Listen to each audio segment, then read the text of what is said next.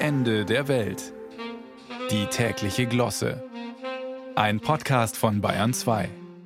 Oh Mann, Habeck, auch das noch. Was für ein Fehltritt. Da macht sich der Wirtschaftsminister auf wichtig, wichtige Reise an den Golf, in den Oman, um die Scheichs zu bezirzen, damit die dort eines Tages Wasserstoff sprudeln lassen aus der Wüste und ihn fließen, strömen lassen bis zu uns, ins grad mal wieder schockgefrorene Deutschland, dem eisigen Griff des Gasdiktators Putin, eben noch so entwischt.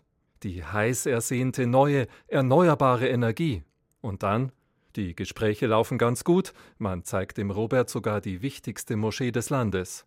Der entledigt sich, wie sich's gehört, seiner Schuhe, und rauskommen unterschiedliche Socken. Die eine grau, die andere schwarz. Und das scheint den Träger beim Rundgang nicht mal zu stören.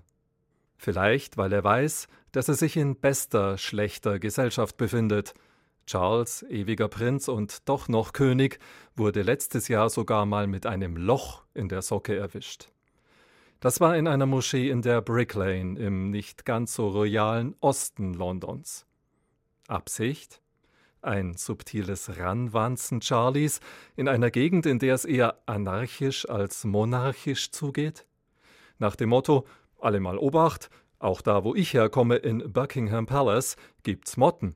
Ich bin einer von euch, oder wäre es zumindest gerne ab und zu. Ein kleiner Einblick auf bleiche Haut in eine blanke Seele. Nicht viel anders ist's doch auch bei Robert Habeck. Den Urlaub auf der Hallig sieht man seiner Gesichtsfarbe jedenfalls nicht an, und seine Partei durchläuft gerade grauvolle, grauenvolle Zeiten. Ob's noch schlimmer werden kann? Schwarz? Sich drüber zu beklagen bringt nichts, das hat Herr Habeck schon kapiert. Mitleid ist nicht in der Politik.